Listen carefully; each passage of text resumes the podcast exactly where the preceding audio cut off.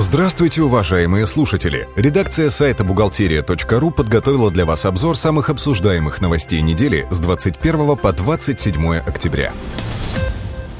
ФНС вводит новую форму счета фактуры.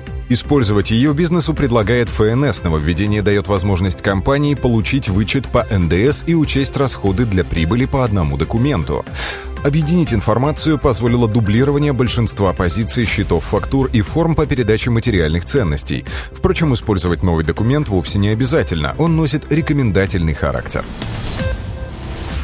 Новости от компании «Биратор». Согласно закону, налогоплательщики обязаны уведомлять налоговые органы о совершенных ими контролируемых сделках.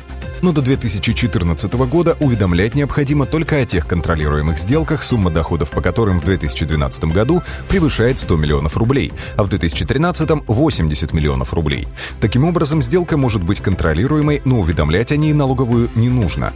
Другие новости читайте на сайте www.berator.ru.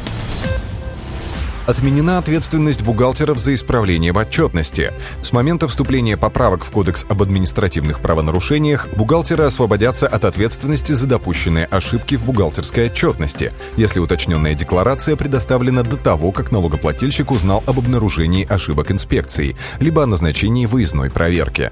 Еще одним условием является уплата недостающих сумм налогов и пений. Малому предпринимательству разрешат вести бухгалтерскую отчетность в упрощенном виде. Государственная Дума приняла закон, согласно которому будет расширен перечень лиц, за которыми закреплена возможность вести финансовую отчетность в упрощенном виде.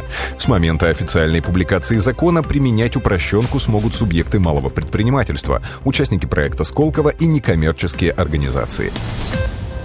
Российский малый бизнес спешно мигрирует за границу. Все больше индивидуальных предпринимателей, закрывая бизнес в России, перебираются за границу. Причем речь идет не о регистрации компаний в офшорах, а именно о выводе денег за рубеж, регистрации собственных или покупке готовых компаний. Чаще остальных бизнесмены выбирают Черногорию, Болгарию, Гоа, Камерун, Гонконг, Бали и Арабские Эмираты.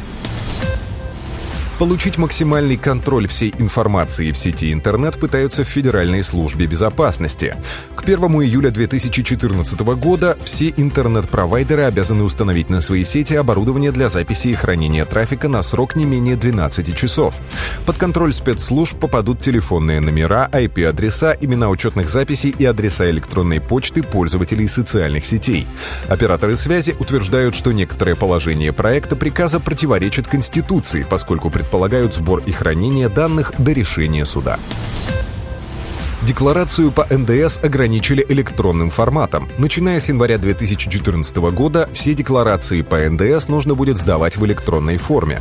Подобные требования отнюдь не инициатива налоговиков. Обязанность представления электронной декларации по НДС зафиксирована в пункте 5 статьи 274 Налогового кодекса в редакции, действующей с нового года. Производственные компании освободят от налога на имущество. Налог на имущество компаний будет избирательным.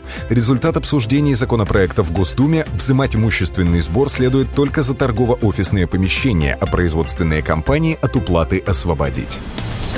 На этом мы заканчиваем обзор важных событий за неделю. Самые актуальные новости вы всегда сможете найти на сайте бухгалтерия.ру. Спонсор этого выпуска – Биратор, электронная энциклопедия для бухгалтера. Спасибо, что вы были с нами. Слушайте нас через неделю.